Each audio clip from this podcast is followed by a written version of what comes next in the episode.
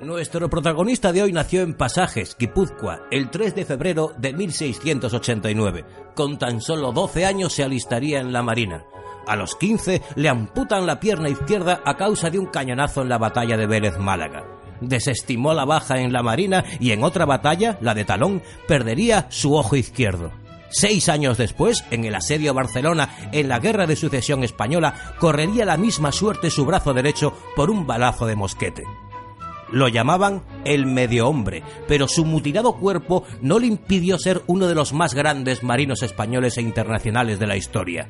Hoy hablamos del enorme almirante español Don Blas de Lezo, la bestia negra de Inglaterra. Su más reconocida gesta fue la defensa de Cartagena de Indias, ciudad clave para el comercio del imperio español en las Américas y que Inglaterra decidió atacar con una flota enorme de 195 buques y más de 30.000 hombres, contra los seis navíos y 3.000 españoles que debían defenderla.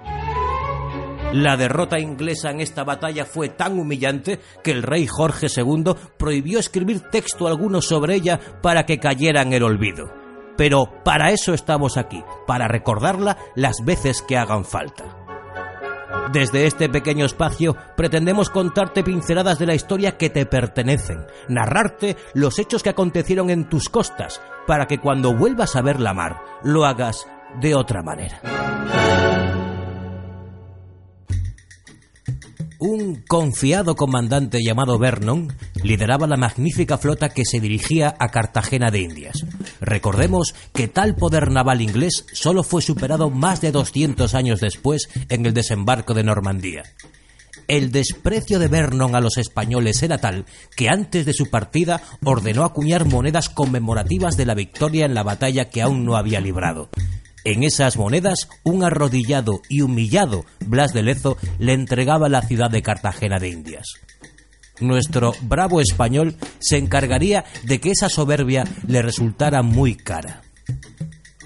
Gracias a los espías españoles en Inglaterra, había llegado a Cartagena información de las intenciones inglesas en la ciudad y su inminente ataque.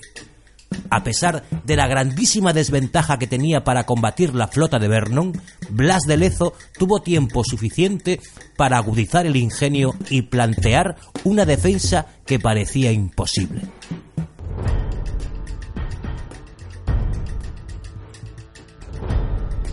No siento nervios, ni mi coraje se amedrenta ante la inminente batalla pese a la magnitud del ejército que se avecina. A pesar de mi insistencia, tan solo un puñado de bravos españoles y seis navíos se interponen a tan temible armada que ya se ha vista en el horizonte. Empero, todo está preparado y la moral de los hombres se salta. Hoy derramaremos sangre inglesa en honor del rey, de España y de la historia. Vive Dios, que haré valer a cada hombre a mi mando por cien ingleses. Si supieren qué destino predigo para esas treinta mil desdichados que pretenden derrotarnos por el fuego y el acero, bien darían la vuelta a sus malditas islas, porque hoy y mañana esta tierra seguirá siendo España. Blas de Lezo decidió sacrificar sus únicas seis naves y las hundió en la bahía de Cartagena para evitar la navegación cómoda de los ingleses. Ordenó cavar un foso alrededor del castillo de San Felipe para que las escalas inglesas se quedasen cortas y así evitar que el enemigo pudiese acceder al castillo. Una maniobra tan sencilla había provocado una auténtica masacre y la desmotivación entre las filas inglesas. Otra idea de Blas de Lezo fue enviar a dos soldados haciéndoles pasar por desertores y convencer a los ingleses para que atacasen un supuesto punto débil de la defensa. Evidentemente les condujeron a una trampa donde los españoles machacaron a los invasores. La batalla duró varias semanas. La valentía de los españoles y el liderazgo táctico de Blas de Lezo provocó una rendición inglesa que ya contaba con más de 10.000 víctimas. Vernon y lo que quedaba de su poderosa flota regresó humillada a Inglaterra. La victoria de las fuerzas españolas al mando de Blas de Lezo prolongó la supremacía militar española en el Atlántico Occidental hasta el siglo XIX.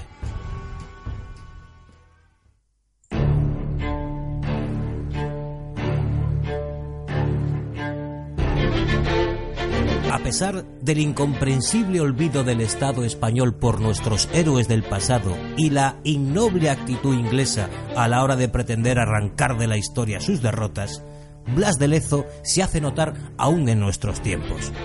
En 2014, el alcalde de Cartagena de Indias pretendió contentar a la visita de la familia real británica a la ciudad con una placa en recuerdo al capitán Vernon muy cerca de la estatua de Blas de Lezo.